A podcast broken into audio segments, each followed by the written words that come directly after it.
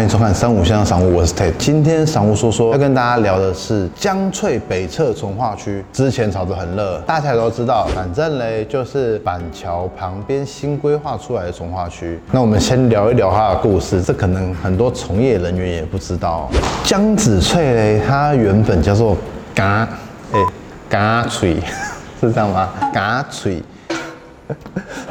我台语不是很好，后来呢才衍生成江子翠，就是变得比较好听，这样就江子翠捷运站嘛。但反正它以前叫嘎翠。据说哈，在民国五十年，整个板桥的都市计划哦，江翠的北侧诶是被规划为堤防外的行水区，因此没有纳入都市计划之中了。那这个到了民国八十六年，政府要修建板桥江子翠附近的堤防时候，担心拆除过多民宅会引起民怨，所以就把原本堤防的位置。长江路这个位置向外延伸到现有黄河西路四段的位置，那原本设计为行水区的江翠北侧地带，才变成了就是堤防内的土地，才形成了现在的江翠北侧从化区。那这边再跟大家说一下，因为它原本就不属于板桥都市计划里面的区域，所以它整个地貌是比较杂乱的哦，不管是什么工厂啊、荒地啊、违建啊啊，所有反正所有的就是并存在这个区域。直到后来政府决定征收，要开始计划。这块土地之后，初期是用区段征收，后来经过跟众多的地主协调，还有市政府它的财务问题，种种加在一起，最后才以目前自办市地重划的方式进行。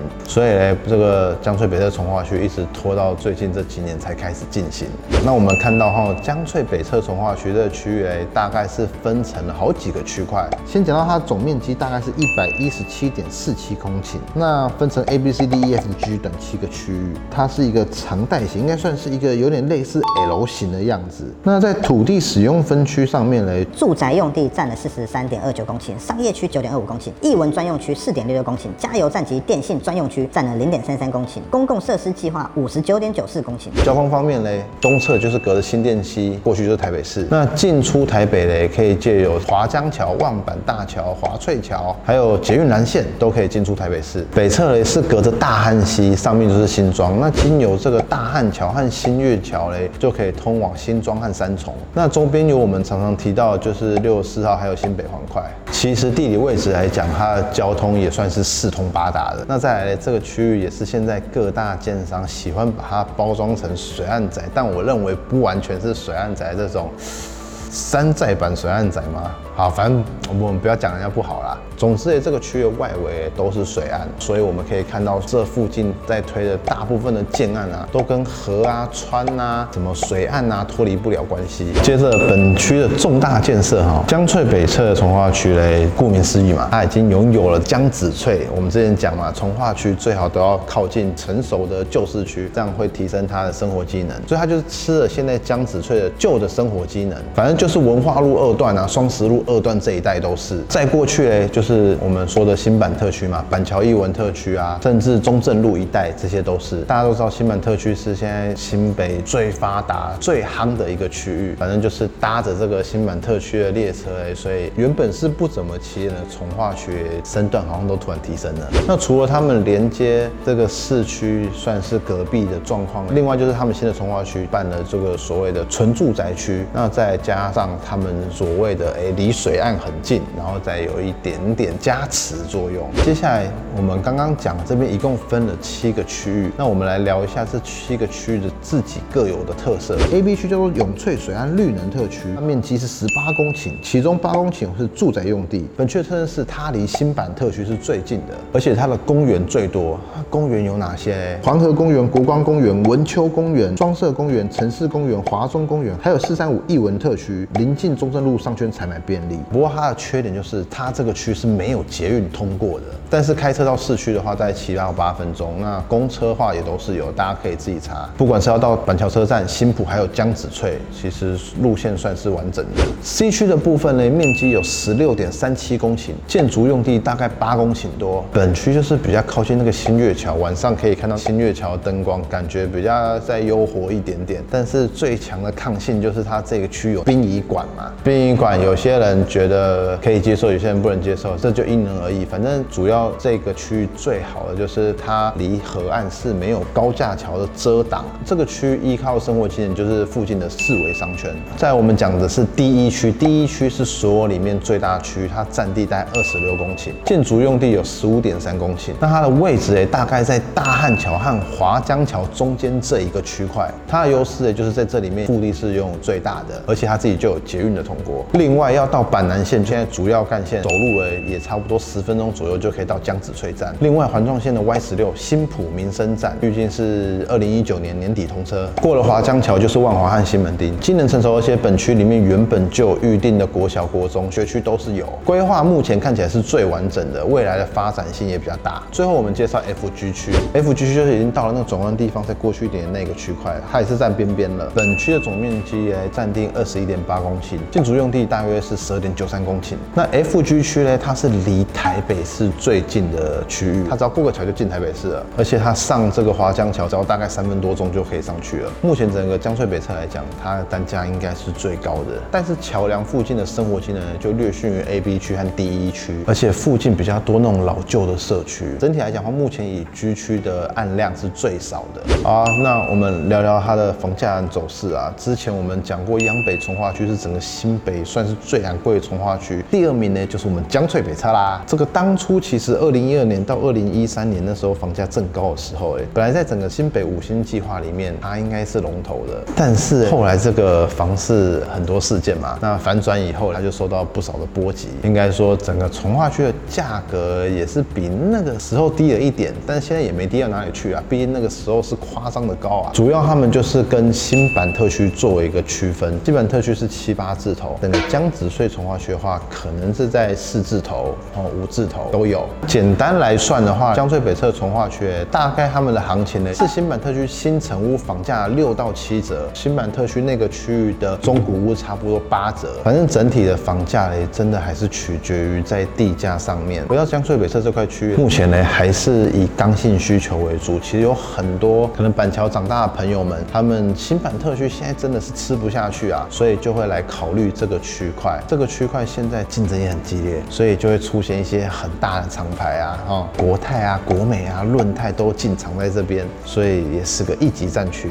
当然，除了一线品牌以外，那还是有一些其他建商品牌是以亲民的价格为主，他们的产品就是以符合市场派。不过再怎么比，就整体来讲，反正嘞，只要在最靠近河岸的那一排，单价几乎还是在五字头。那你要离开这个五字头，买到四字头嘞，就不要买到靠河边边最最那一面的，这样就可以了。随机举例个案看房价，也看推案量哈。我们看到 A、B 区这个新润雅、新翠峰啊、伯克莱公园啊，他们单价的开价都在四字头。C 区的话就再稍微再高一点哦，到五十几万，快要接近六十万都有。D 一区的部分嘞，就有见到六字头了。当然这个有一部分也是取决于品牌的加持。那目前 F 区的部分就是比较平均一点，但是它也不便宜，它也是有五字头。那大家主要是可以看到 D、E、F 区的价格是比较高的，可以发现这个品牌吸引力啊是可以稳固这个刚性需求的。在我们讲团量，根据五九一的统计，这整个江翠北侧去年哦，一共进来了两千多户，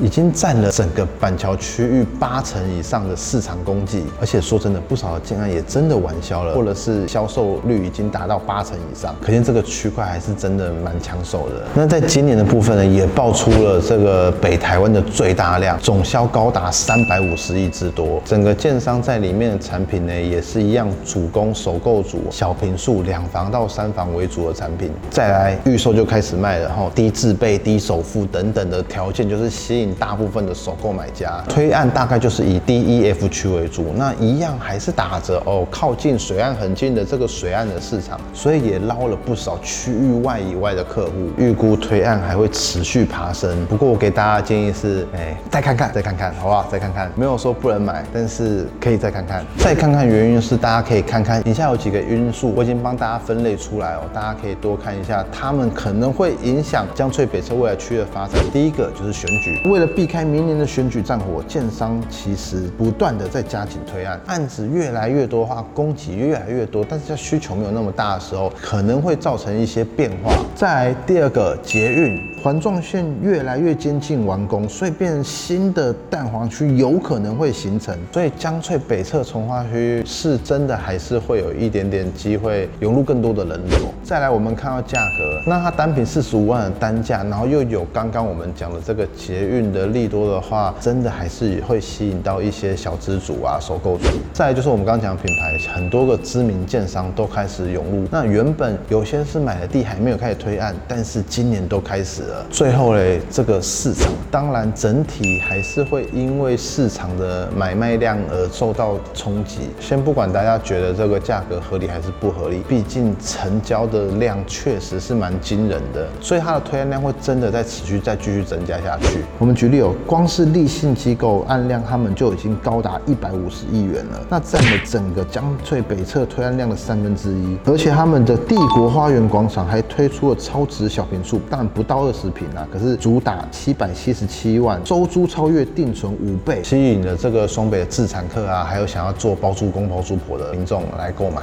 这边再跟各位补充一点，整个区块它。有一个特别的容积奖励哦。依法，开发商从设立筹备会到从化会正式成立，限期一年。一年期若无法成立的话，筹备会就会失效。但是若一年内顺利成立，并且在三年内完成开发，就可以享受高达三十趴的容积奖励。所以呢，如果无法在期限内成立从化会，并且及时完成开发，未来即使取得主导权，也可能会减少获利。所以开发商一定是会全力冲刺的。那新版特区其实就是一个他成功的参考案例，花了四年时间，房价涨了一倍。如今江翠从化区以三年内限期开发，超过三年开发则容积奖励将会递减。所以呢，政府企图设定用三年内的时间来翻版新版特区的荣耀与成功，反正就是现在政策在推动的重点了啦，所以大家也要参考一下国家他们现在打的算盘是什么。那我们提醒各位必须要注意的是，其实在这个同样一个区域里面，它推案量那么高，可是它的同质性商品实在是太多了。我们从人口结构来说，光是首购族来讲，并不足以消化那么多这样子首购型的产品，所以未来的从化区的竞争啊是可以预期的。所以嗯，